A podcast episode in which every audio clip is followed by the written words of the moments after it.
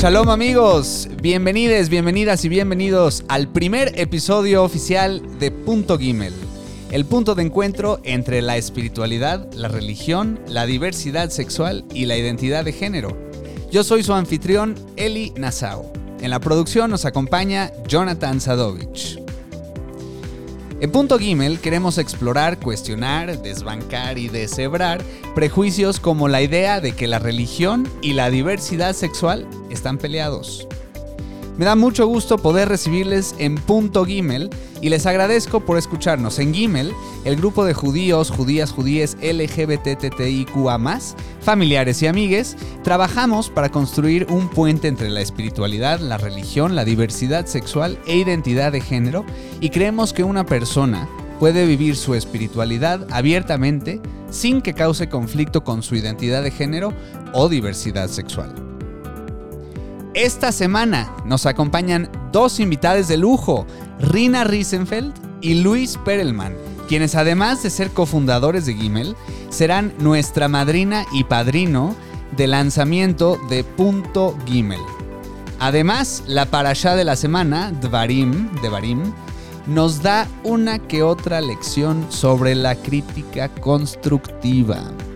Y además, en las noticias, gritos homofóbicos, gestación subrogada, leyes anti-LGBT y más. Todo esto en punto Gimel. Y ahora sí, Inematov Humanaim. O sea, cuánta alegría nos da el estar aquí reunides en punto Gimel.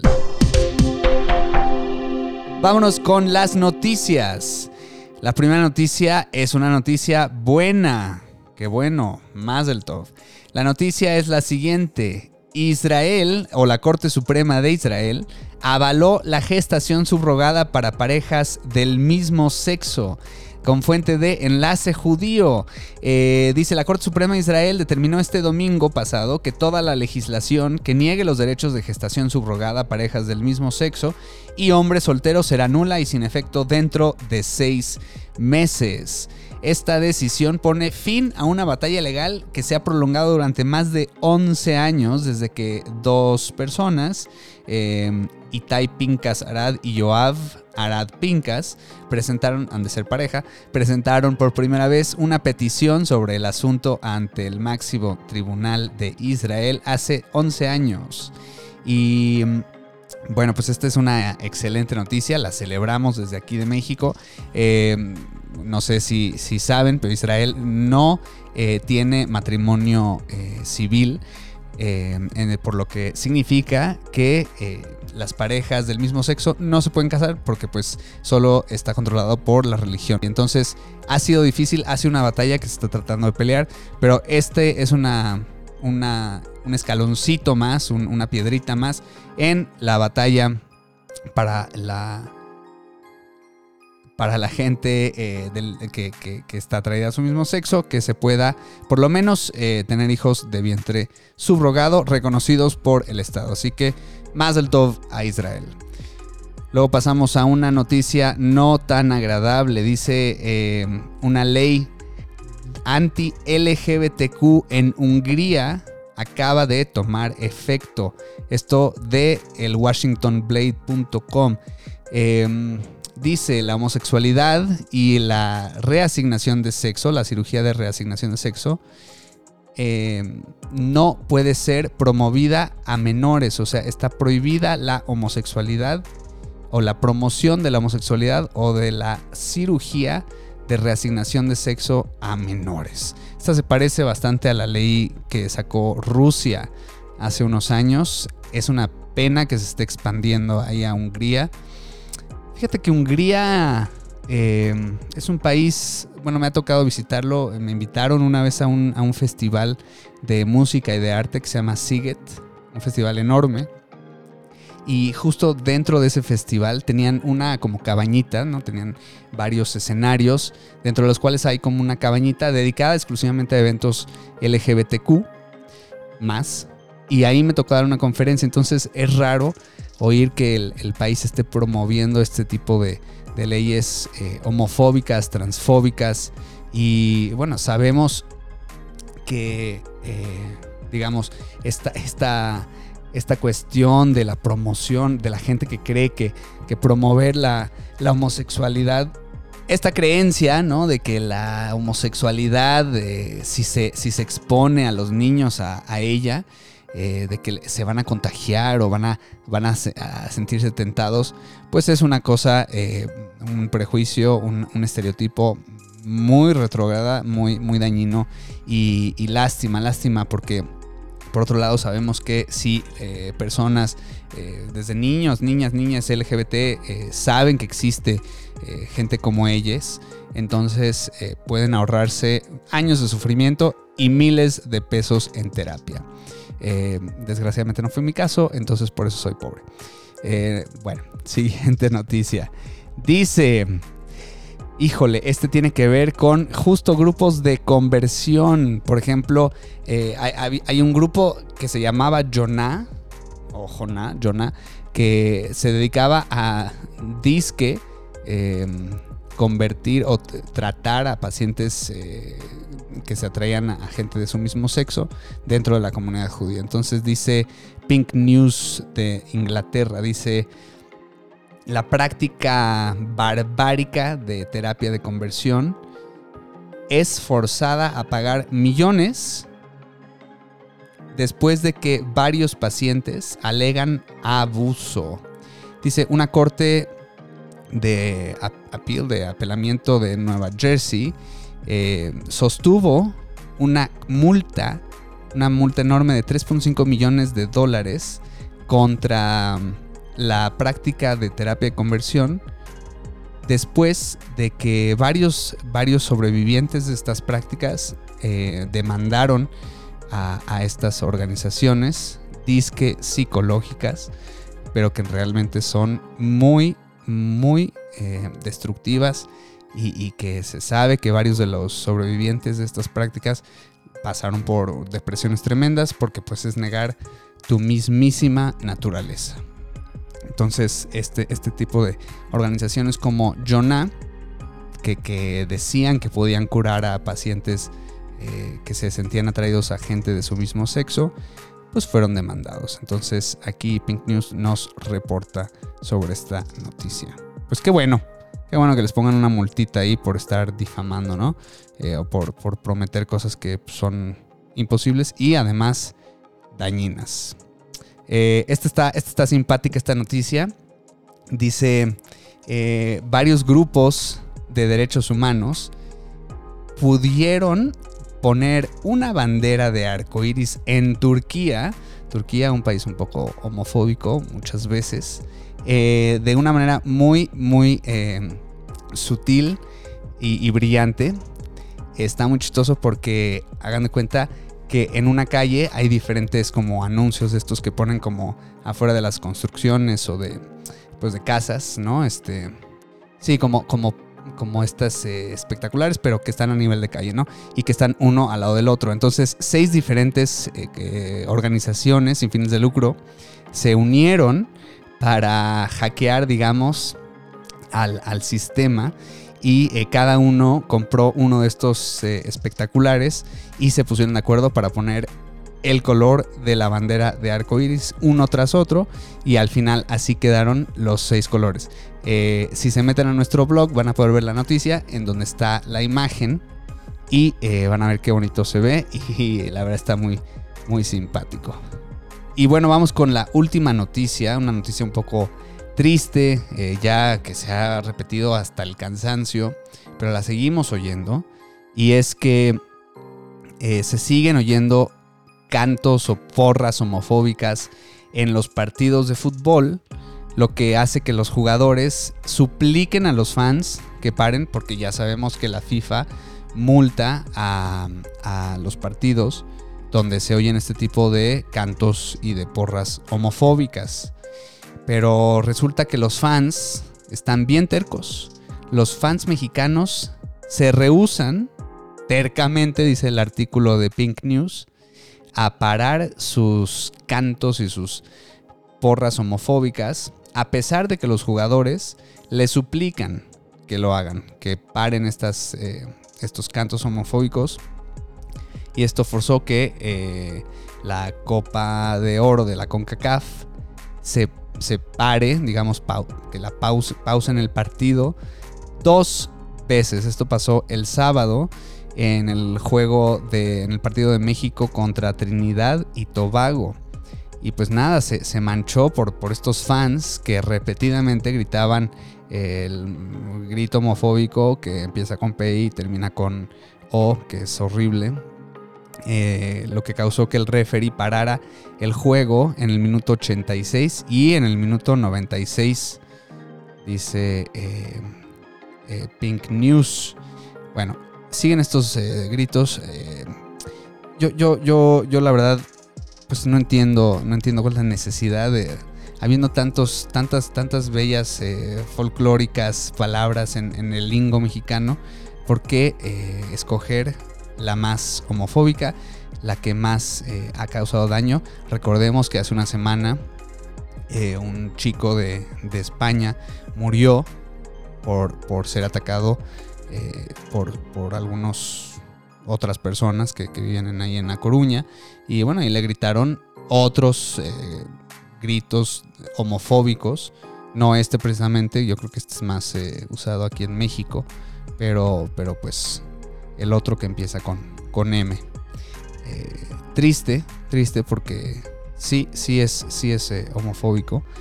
Pues es, es una pena, ¿no? Esperemos que este tipo de, pues de actos homofóbicos paren. Bueno, estas son las noticias principales de esta semana.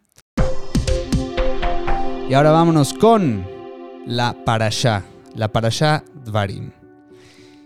Pues en resumidas cuentas, la Parashat Barim es la primera eh, Parashá. Parashá, para los que nos eh, acompañan y quizá no sepan qué es, Parashá es un fragmento de la Torá, del Pentateuco, que se lee semana con semana, tres veces a la semana.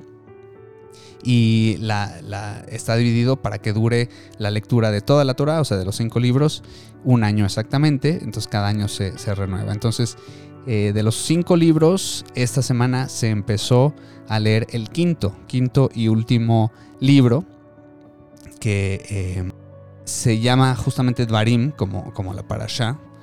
Y eh, también, también se le conoce como Mishneh Torah, o sea, a este libro se le conoce como Mishneh Torah, o sea, la repetición de la Torah, o en, en latino español, Deuteronomio, o segunda ley.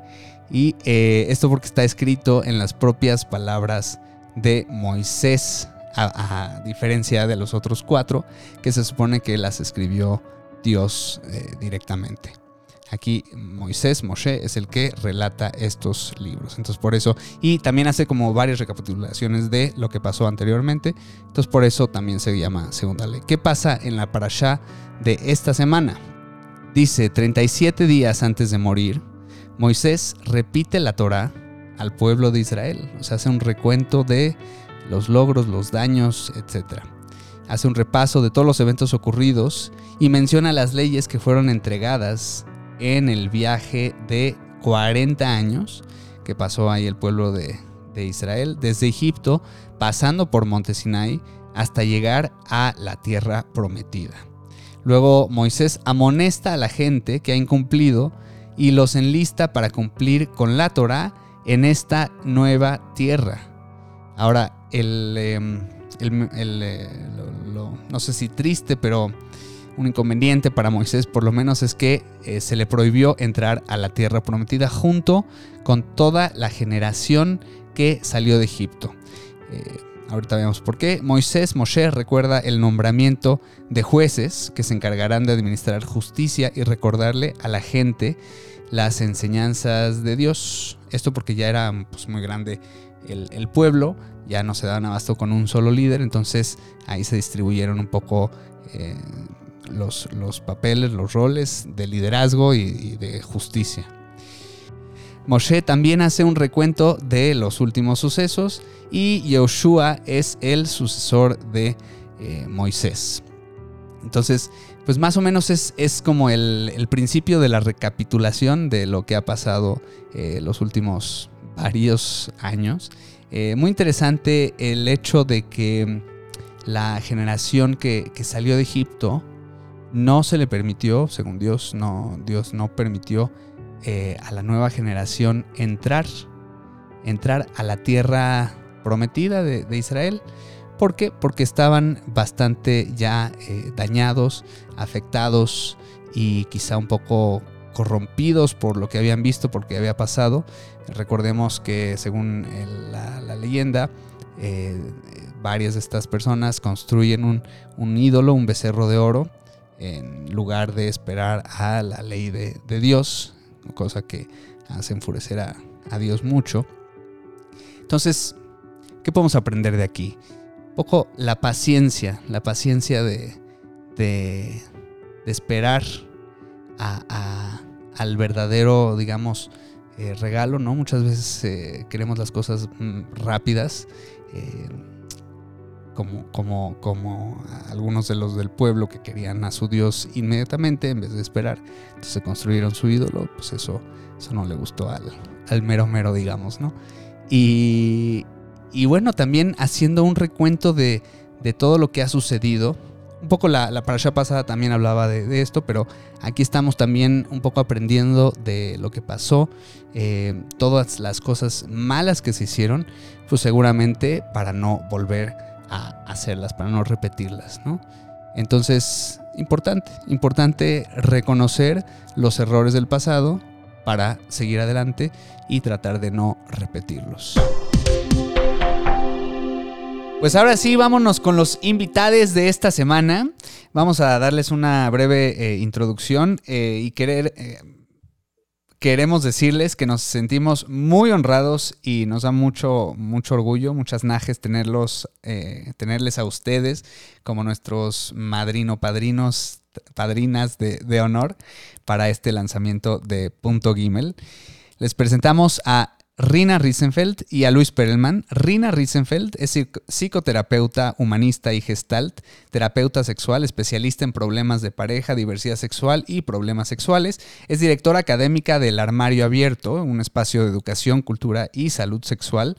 Tiene un doctorado en psicología existencialista. Es autora de varios libros, entre ellos Papá, Mamá, Soy Gay y Bisexualidades. Es conferencista nacional e internacional y, por supuesto, cofundadora de Gimel. Esto es una brevísima semblanza porque tiene muchas más eh, eh, logros. Y luego tenemos a Luis Perelman, que es sexólogo, educador y activista por la salud sexual, los derechos sexuales y la diversidad sexual.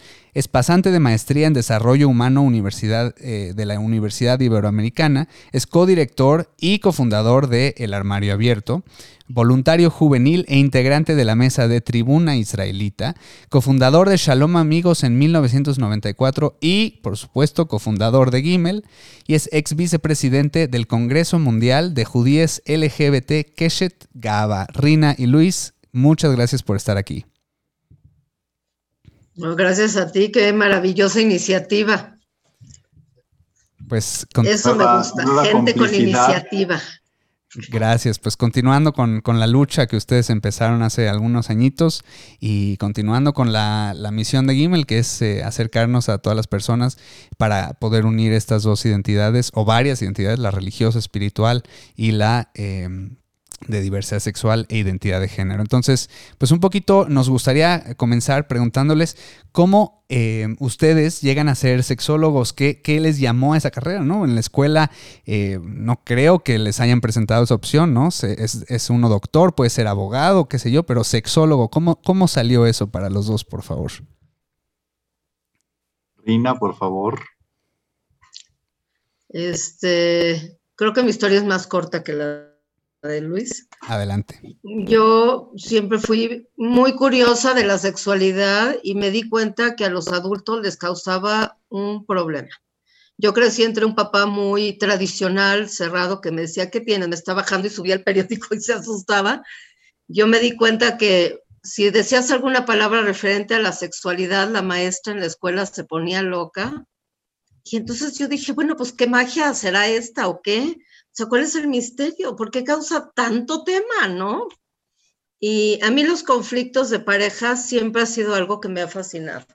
O sea, yo crecí feliz jugando a Pimpinela y al conflicto y al problema. Especialmente de pareja. Yo no sé si porque soy Libra y es Venus, amo, amo los temas de amor, desamor y sexo. Ok, ok. Y de ahí, pues, bajo la intriga de, de qué se trata, pues me puse a estudiar y mi pregunta de por qué genera tanto problema sigue en pie 30 años después. no le he logrado contestar. Buenísimo. Pues muchas gracias, Rina. Luis. Eh, algo similar a Rina, pero con una visión yo todavía de, de chico, yo crecí de lo más eh, puritano, inocente, niño bueno que no se mete en problemas y todo lo que era sexo y sonaba sexo era sucio, grosero, de niños pandilleros, de este, problemas, enfermedades, este, escándalos. Entonces dije, pues, ¿para qué meterse en eso? Pues era, eh, ya cuando me case, pues ahí me dirán de qué se trata. Ok. ¿Y cómo vas con eso? Desde la inocencia, ¿ves? desde la inocencia, la curiosidad. y al mismo tiempo, claro, muchísima curiosidad, pero el terror y la vergüenza de que se den cuenta que me interesa mucho. Entonces yo siempre actué como que aquí todo no pasa nada, todo bajo control. Este, y, resulta que pues pasaba mucho y yo fui un, un helada adolescencia un volcán en explosión, pero explosión contenida. Exacto, implosión para adentro fue todo hasta que salió. Y, así hasta después de la universidad. Eh, y entonces ese cuidar, cuidar, cuidar, yo decía, bueno, pues ¿dónde sí se puede, cómo hacerle? Y descubrí en la televisión en cable en los ochentas que había una eh, una doctora, una sexóloga judía, nacida en Alemania, en, Estados Unidos, la doctora Ruth Westheimer, que hablaba como abuelita judía y hablaba de orgasmos y de ejaculaciones y de afección. Está buena la yuxtaposición. Y, y ponía en vergüenza a los grandes cómicos y a los grandes, eh, todos los con los que ella era entrevistada, y ella hablaba muy claro, muy tranquila, muy, yo dije, ¿eso qué es? ¿Eso es ser un sexólogo? Eh, ¿Qué es hay que hacer para ser como ella? Ella fue mi modelo.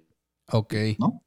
Ella sigue hoy, a sus noventa y tantos años, eh, sigue eh, dando, dando batalla, haciendo muchas cosas. y, orgasmo. pero básicamente ha sido buscar dónde se estudia eso, que no es fácil, no era evidente, no, las escuelas no lo enseñan eran institutos pequeños y después la maestría era, encontré que el eh, desarrollo humano complementaba, pero decía, lo, yo quiero poder hablar de cualquier tema de sexualidad sin espantarme y abiertamente. Ok, y hablando de espantarse, pues vivimos en un país y una comunidad que se espanta de muchas cosas. Entonces, ¿cómo ha sido para ustedes trabajar estos temas dentro de este país eh, que nos tocó vivir, dentro de esta comunidad tan interesante y llena de controversias o de cositas que no se pueden o se quieren hablar mucho? Pues mira, en este país, este, la verdad no hemos tenido muchos problemas. Hemos tenido la suerte que no sea fluido o tal vez la manera de ser de nosotros es más amigable, tranquila y eso creo que tranquiliza sobre el tema. Entonces, pues con el armario abierto hemos podido abrir muchos espacios sobre sexualidad en los medios, en mucho, y la experiencia, hasta donde recuerdo, ha sido positiva en su gigantesca mayoría, no hemos tenido mucha negativa. Eh, la experiencia eh, en la parte judía, pues desde, desde la educación sexual, pues ya sabes que es limitada, es limitada. A mí alguna vez me llamaron para dar este, a mí no me gusta mucho dar a chavos, Alguna vez me llamaron, luego me dicen que soy muy explícita. no estamos listos para tus verdades. no estamos listas para las verdades, que digo las cosas muy de frente. Y bueno, yo lo respeto, solo que yo así lo hablo, entonces, dado que no es algo que voy a modificar, entonces hay gente que habla del tema de una manera diferente y está bien, está bien. He tenido experiencia con diferentes partes de la comunidad, por ejemplo, me han hablado para padres para padres, he colaborado con Menorá. Que son grupos dentro de la comunidad judía, ¿no? Ajá, que se dedican a otras cosas, o sea, padres para padres, que es educación para los papás, ahí sí. Menora se refiere a situaciones de violencia. Con Gimel, pues trabajar con todo lo que es diversidad sexual. Entonces, finalmente he encontrado la manera de hablar de la sexualidad, ser yo misma y, y juntarlo comunitario. Buenísimo. Luis. Eh, yo no estoy tan de acuerdo con Rina en que hay poca educación sexual. Hay muchísima educación, pero que desinforma. Y sobre todo desde en lo informal. Y desde pequeños escuchamos las palabras chingada, que la chaqueta, que, o de cantidad de, palabras sinónimos de pene, vagina, este, coito. Claro. Eh, Ni hablar de las de, de los misterios. Me acuerdo que mi abuelo decía que que les decían sus compañeros eh, cuando estés con una mujer, no dejes que cierre las piernas porque te va a cortar el pene.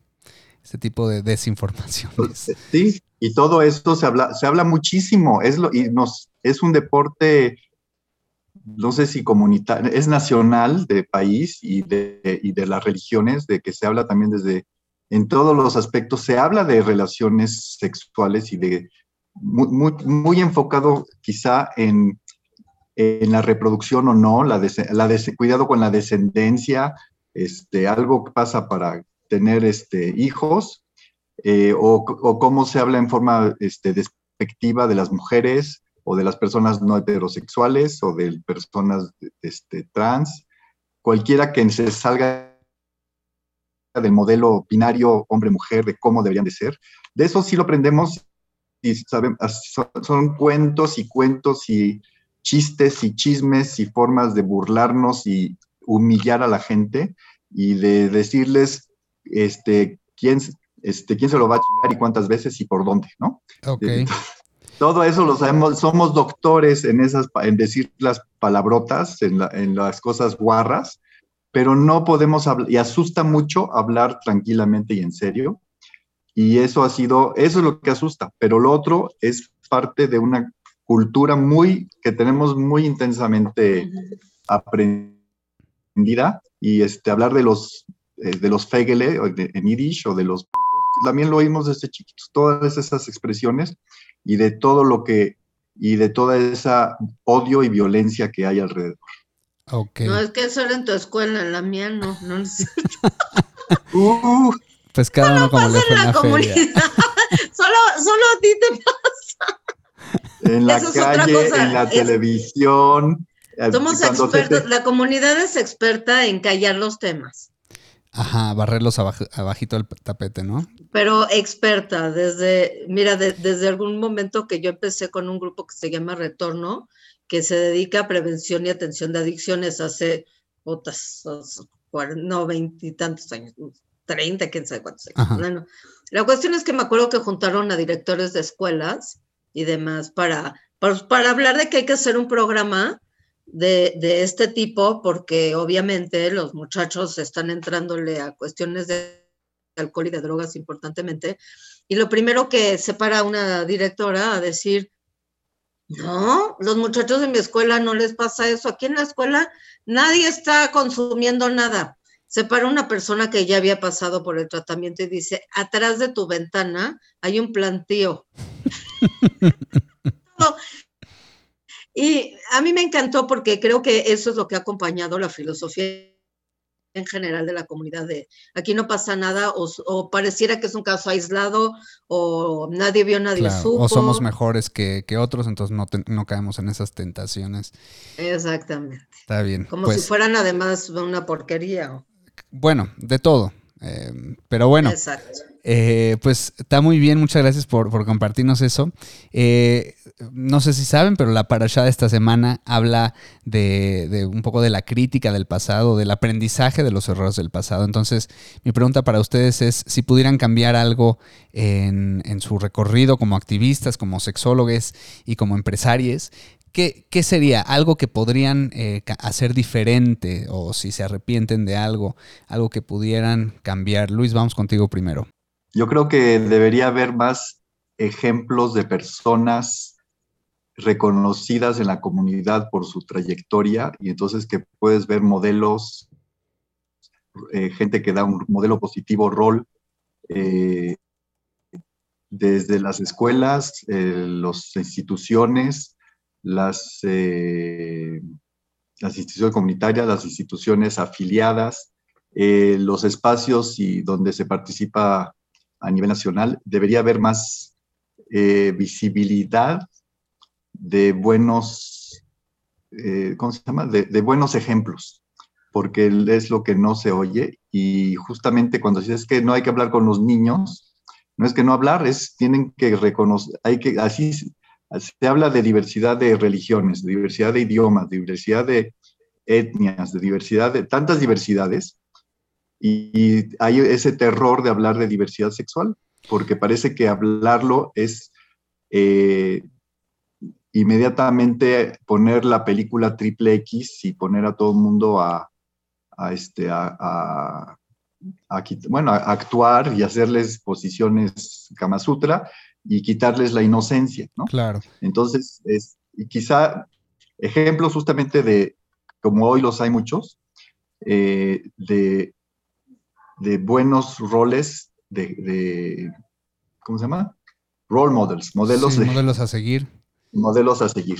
Eso es lo que yo Justo, justo que mencionas ahora esto de la exposición a los, a los niños, niñas, eh, que en Hungría acaba de pasar esta ley como similar a, la de Rusia, estábamos comentando en las noticias hace rato, eh, ¿no? Esta creencia de que si, si se expone a, la juventud, entonces van a querer eh, hacer de eso, ¿no? Como tentarlos, pero pues sabemos que, que no va por ahí.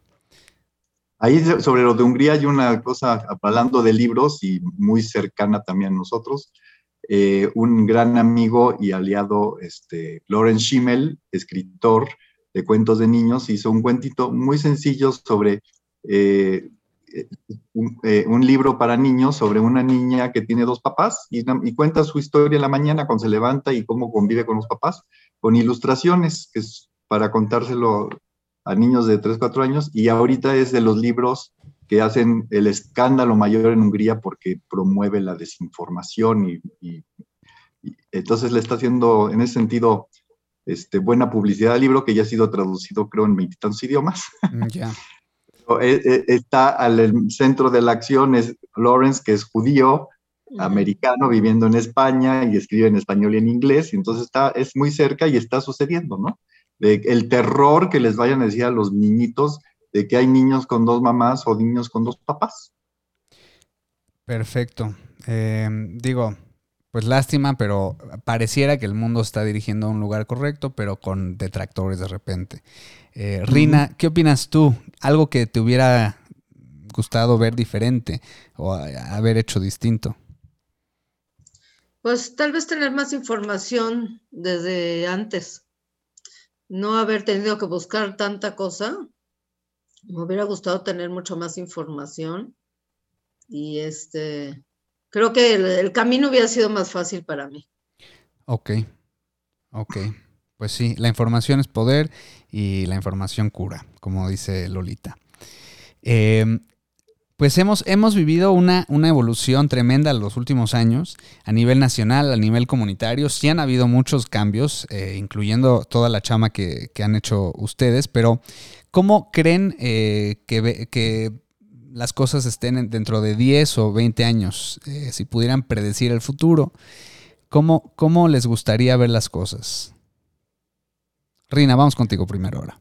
Pues a mí me encantaría que la diversidad sexual sea parte de la comunidad, de las comunidades judías, y que la gente sexodiversa se pueda casar, pueda llegar con su familia, un poco como el templo de Nueva York, que llegan las familias, llega gente no binaria, llega gente trans, llega gente gay, y todas son personas, todas están en el mismo manto, este, son respetadas, te puedes casar, o sea, porque creo que algo muy doloroso es que cualquier persona de la diversidad sexual siente que está en jaque con toda su comunidad. Y para los que crecimos en un ambiente comunitario, tenemos una familia extensa, porque gran parte de la gente que no creció en una comunidad, pues con que pueda lidiar con su mamá, papá, hermanos, o sea, su, núcleo este, de familia cercano, el que sea, ¿no? Pero nosotros es el núcleo de familia cercano, la escuela, el, el templo, el club, el, o sea, tenemos, vivir en una comunidad, y no solo es la judía, en todas las comunidades es tener una familia extensa, que es tu soporte de vida. Entonces, cuando te das cuenta que eres de la diversidad sexual, o sea, a mí me gustaría que nadie viva ningún miedo y que la gente pudiera salir del closet en el deportivo, o sea, no importa, que pudiera celebrarse la diversidad sexual en cualquier parte y dejar de ser algo eh, de miedo, ¿no? Pues sí, ojalá que sí. Luis. En, el futuro, eh, nosotros hablamos en la sexología de promover los derechos sexuales, que son los derechos humanos relacionados con la, con la sexualidad, y eh, ello incluye la dignidad, la integridad, la no violencia, eh, la libertad, y, y, todos son valores y, em, derechos que se complementan y también ponen límites a los, eh, que el único límite es de mi libertad es no, no afectar la libertad y los derechos de otros. Entonces, en la medida que eso se pueda reflejar en, la, en el día al día con eh, toda esta, eh, esta concepto global de estos, de los derechos sexuales que digo, es como mejor vamos a avanzar. Y yo creo que ya lo vive en el, no en México, pero en otros, en Estados Unidos, Europa, Israel, los grupos eh, judíos este, reformistas, reconstruccionistas y en, gran, mucho los conservadores han tomado mucho de estos eh, valores. Eh, yo me gustaría que desde adentro de la ortodoxia hubiera este mismo cambio, porque cada vez más están saliendo del closet dentro de la ortodoxia y que la ortodoxia dé el ejemplo. Mm. Porque una vez que la ortodoxia toma decisiones, son muy consistentes. Mm. Entonces, este, pero ahí viene, cada vez más ortodoxos. Sí, sí se habla poco a poco, ¿no? En, el, a nivel ortodoxo. Y eso es en la comunidad judía y afuera, pues en, la, en, las comunidades cristianas en México, eh, también en la comunidad este, católica, hay varios grupos que están saliendo adelante, los dominicos, los jesuitas. Eh, la Universidad Iberoamericana es un ejemplo justamente hoy de convivencia y de apertura y de integración. Buenísimo. Em, por último, antes de pasar a las preguntas em, que hacemos a todos nuestros invitados, eh, o sea, a ustedes y a los que sigan, eh, pues somos fans de su, de su trabajo y si nos pueden platicar un poquito de los proyectos en los que están actualmente, ¿qué les, qué les ocupa su tiempo estos días? ¿Algún, algún, algún libro o algún curso que quieran eh, anunciar también? Adelante. Rina. Pues yo tengo un diplomado en línea avalado por la UNAM. Entonces, muy invitados a inscribirse todos los que trabajan en, el sector salud y humanidades inscribirse porque el hecho de que sea en línea no importa dónde estés, eso es maravilloso. Y estoy escribiendo justamente el papá, mamá, soy trans, no soy no binario y soy intersex. Entonces, cualquiera de esos este, están caminando al mismo tiempo, entonces a ver cómo, cómo los logro integrar. Buenísimo, pues mucho éxito con eso y aquí lo esperaremos. Aquí te esperamos para cuando salga, para que lo quieras, para, para promocionarlo. Luis, ¿Qué andas chambeando estos días? En la, pues como estoy en el secretariado de la Asociación Mundial para la Salud Sexual, andamos apuradísimos para sacar adelante el, por creo, doceavo año, onceavo año, doceavo, el, el, Día Mundial para la Salud Sexual, que justamente va a ser salud sexual en, el, en la era digital, Así es que hablar de estos temas en el 4 de septiembre y una semana después será el Congreso Mundial de Salud Sexual. Yo fui coorganizador del anterior en México hace dos años y ahora va a ser virtual desde Sudáfrica y estoy en el comité organizador y andamos como locos para que salga adelante. Pueden verlo was, was2021.org. Rina presenta y este, yo estoy tras bambalinas, pero ahí andaremos muy, muy este, de lleno. Y en el armario abierto estamos manejando también muy fuertemente materiales didácticos para educación sexual, para salud sexual, eh, para este, que hemos encontrado, descubierto este, asociaciones, individuos que hacen maravillosos materiales y desde el armario hemos, lo que nos interesa es ayudar a difundir y a, a distribuir, que no es fácil conseguirlos y eso es hoy eh, una misión que el armario está abierto, está cumpliendo, ¿cuántos años, Rina? Pues el armario abierto está abierto. años. 23 años estamos trabajando. Desde el 98. Increíble. Fuertemente. Ahora para materiales específicos, más materiales, pero seguimos también con libros especializados en todos los temas de sexualidad. Y este, pero eh, hoy, hoy en, con ya un ritmo muy eh, interesante para instituciones. Buenísimo. Recuérdenos eh, la dirección del armario abierto, por favor www.elarmarioabierto.com. Buenísimo. Y ahora sí, vámonos con las preguntas inspiradas en los elementos de Shabbat. Esto para responder en una o dos o tres palabras máximo. Esta es la pregunta de las velas sobre espiritualidad. Rina, Luis, ¿qué ilumina su vida? ¿Qué le da sentido a su existencia? Híjole, ¿tiene que ser una cosa? Escoge la primera que te venga a la mente. Uh, mi pareja, mi familia, mis perros, el armario y mi, bueno, mi trabajo y mi pareja. Excelente, gracias. Luis. Yo, este, el Tikkun Olam, estoy muy, eh, me, me, interesa mucho ver qué es todo lo que falta para mejorar el mundo y cómo podemos poner nuestro granito de arena y que muchas veces con pequeños granitos se puede hacer grandes cosas. Excelente, muchas gracias. Esta es la Por cierto, Luis, Luis estuvo entre los 50 sexólogos más influyentes en el mundo. Muy bien, con todo. Muy bien. Ahí, ahí, va en la misión. Está, está perfecto. Ahí voy, ahí voy. Pues más honor tenerte aquí con nosotros. Bueno, los dos. Eh, esta es la pregunta de la jalá, del pan trenzado, sobre sus pasatiempos, cultura y conexiones, como la trenza de la jalá. ¿Cuál es su pan de cada día? ¿Cómo nutren a su cuerpo? A su cuerpo. Digamos. Horror. No, más, más, bien hablemos de pasatiempos, cultura y conexiones.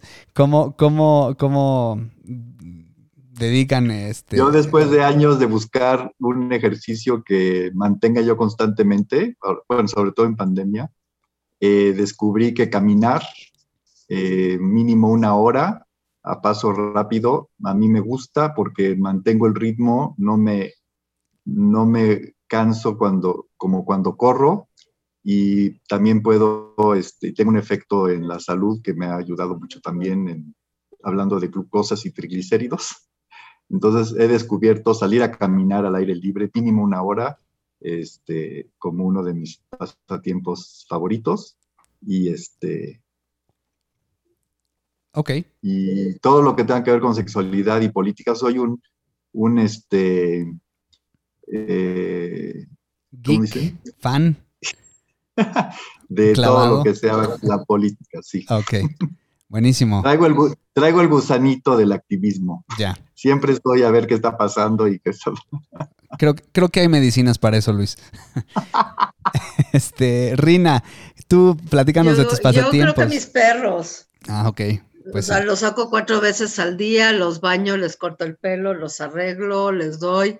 Entonces eh, me ocupan un chorro de tiempo, son seis. Seis perros, este, qué barbaridad. Y entonces, este, si no es ASB y sacarlos a pasear a mí también me ayuda muchísimo, me relaja, me gusta. Eh, cuidarlos me recuerda lo más importante de la vida, como me dan tierra. Excelente. Es, es esta parte cariñosa de estar, de todo. Y comparto con Luis esta pasión de, me divierte mucho mi trabajo, o sea, además de dar terapia y eso, estoy haciendo un juego para parejas. Este, entonces, si yo tengo dos minutos la cabeza libre, luego, luego empiezo con, a mí me gusta crear materiales y cosas. A Luis le gusta la política. Entonces, yo nunca veo ni qué está pasando en ninguna parte. Yo estoy encerrada en la computadora como ratón. Siempre se me ocurren 12 mil ideas y cursos y cosas. Y eso para mí es divertidísimo. No me genera trabajo para nada. Increíble. Pues hacen, hacen buena combinación, entonces, por no decir buena pareja, buenos socios. Eh, y, por último, la pregunta del vino sobre diversión, fiestas, entretenimiento y ocio. ¿Qué, hacen para divertirse? Eh, ¿O qué los hace eh, sentir así vivos, eh, enfiestados? En la pandemia. En la pandemia y en Hacer general. Zoom. ah, pues qué, qué gusto poder contribuir con eso. Exacto. Hacer Zoom este, resulta wow. Ver películas en Netflix y cualquier otra plataforma resulta algo divertido. O jugar con, la pareja. Afortunadamente tengo una pareja muy juguetona que me mantiene este, espiritualmente bien y divertida. Eso está increíble. ¿Una película buena que hayas eh, visto últimamente que quieras recomendar? Eh, pues vi una, pero no sé si sea del agrado del público, porque es sobre un médico este, es, un, médico eh, italiano. ¿Y por qué no, habría de gustarnos? A mí ya me llamó la atención.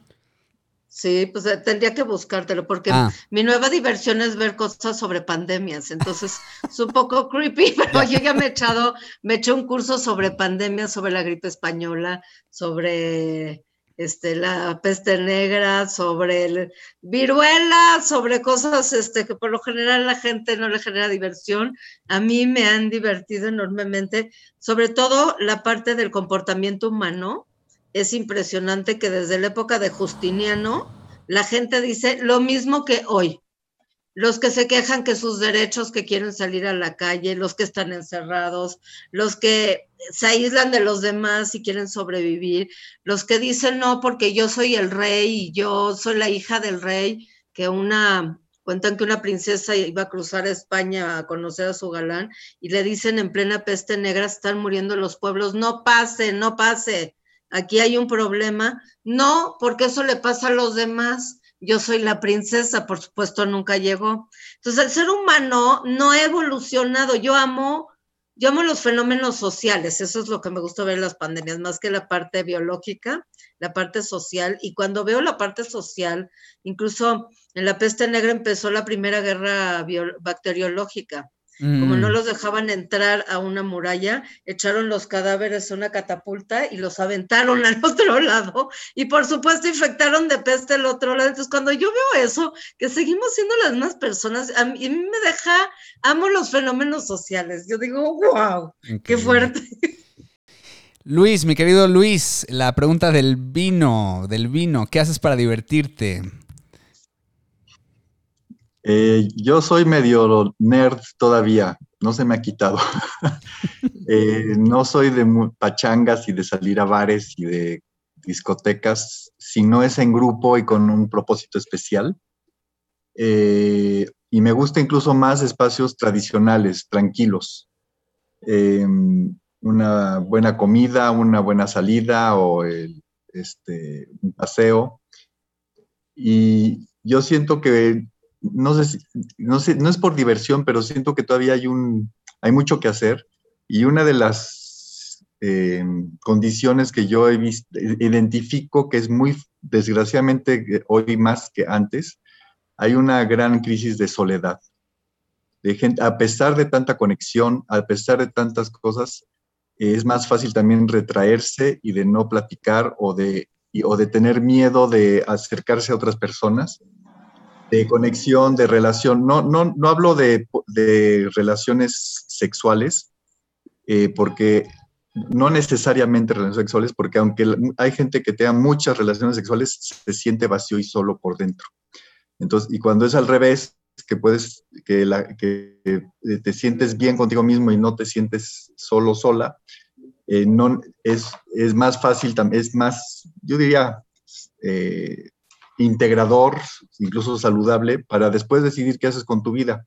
De que si la resolución de la vida debe ser este, tener relaciones sexuales, eso no es, es maravilloso, pero no es lo más importante, ¿no? Claro. Entonces, o lo más básico. Entonces, e, e, esa parte de la conexión a mí me, también me, me llama mucho la atención. Me, gustan, me gusta ir a talleres, ya lo he hecho poco últimamente, pero escuchar los talleres de Esther Perel, por ejemplo. Eh, de seguir, ¿Qué tipo de eh, talleres da Esther? Justamente sobre relación, sobre pareja, sobre el erotismo como vida. Órale. Este, y es de las grandes terapeutas ahorita mundiales. y también poder hablar en, los talleres, lo maravilloso de los talleres es que ahí se habla de cosas donde da terror hablar en otros espacios. Y esos encuentros, el encuentro es maravilloso, este, y me, es lo que más me gustaría hacer por, para de, en qué quisiera pasar el tiempo de lo que cuando tengo tiempo libre es en esa en, el buscar esa y mantener conexión. Excelente. Pues, eh, pues muy bien. Eh, pues muchísimas pues gracias. Pues qué bueno, tenemos variedad de, de, gustos. Sí, sí, sí, de todo tenemos aquí. Este, por eso digo que se complementan muy bien ustedes dos.